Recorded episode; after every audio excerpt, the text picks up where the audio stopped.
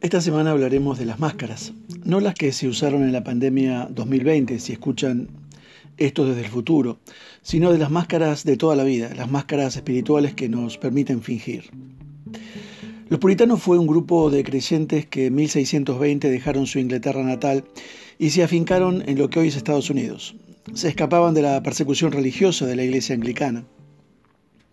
Eran estrictos en su vida cristiana y con el tiempo comenzaron a perseguir a otros que no estaban de acuerdo a sus creencias religiosas, por ejemplo, sobre el bautismo o el gobierno de la iglesia. Un descendiente de ellos escribió una novela en 1850 ambientada en esa época de los 1600. La novela se llama La letra escarlata de Nathanael Hawthorne. En la descripción de este audio figuran los nombres aquí mencionados. Aparentemente la novela habla del adulterio. Esta comunidad castigaba el pecado de los otros con mucha vehemencia. A los que adulteraban, sobre todo a las mujeres, y ahí se ve la hipocresía, les colgaban una letra A, roja, escarlata, para evidenciar el adulterio. Debían vivir en forma cotidiana con esa letra colgada, para que todos supieran y nunca olvidaran quién era esa persona. Pero realmente el tema de la novela es la hipocresía.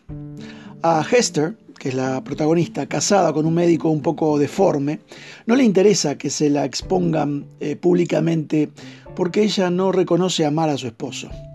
Actuaba antes con hipocresía, fingiendo amar a su esposo, y actúa ahora con descaro frente a la comunidad. Quien nunca reconoce públicamente haber adulterado con Hester es el pastor de la comunidad, Dimensdale. Es más, predica cada vez con más fervor en cuanto más remordimiento sufre. Su alma se ve atormentada, dándose de latigazos noche tras noche, castigando su cobardía. Los que leen la novela ven que cada vez más la máscara se va fijando a su rostro al punto que ya no sabe quién es. Nunca confiesa ser él. Su identidad la pone en su carrera de púlpito y no en su relación con Dios. Hagámonos algunas preguntas.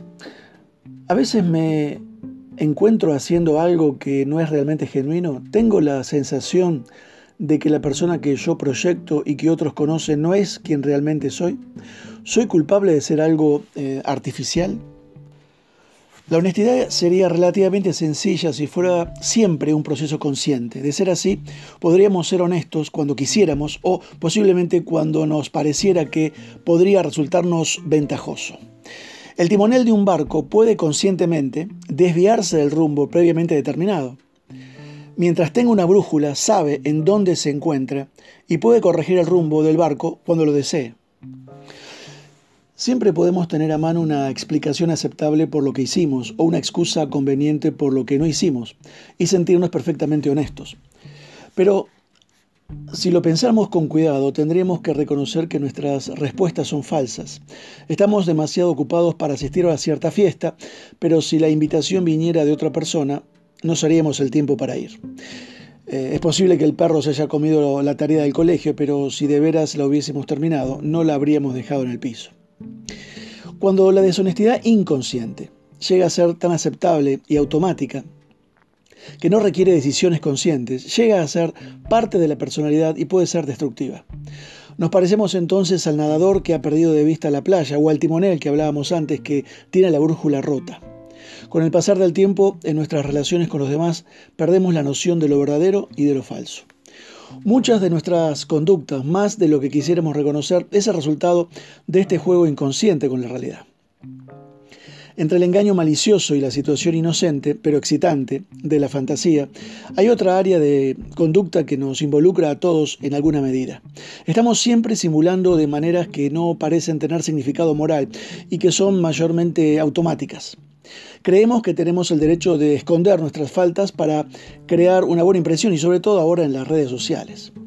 ¿Por qué anunciar nuestras debilidades cuando revelarlas no ayuda a nuestra imagen? ¿Somos hipócritas porque pintamos el frente de la casa pero no los costados ni el fondo? ¿Qué ebanista lustra la parte de abajo de la silla o los costados de la gaveta? ¿Qué verdulero no exhibe sus mejores frutas para que todos la vean? ¿Quién no trata de presentar hacia la cámara su perfil más fotogénico en las selfies? Millones de personas inteligentes y decorosas a las que no se les ocurriría decir una mentira ni robar una moneda viven utilizando máscaras. Todas tienen un alto nivel moral y muchos son devotamente religiosos. Dirían que no son falsas, pero disimulan constantemente. Aunque no son conscientes de cometer un error, en lo más profundo de su ser existe eh, un grave conflicto. Que Dios te bendiga.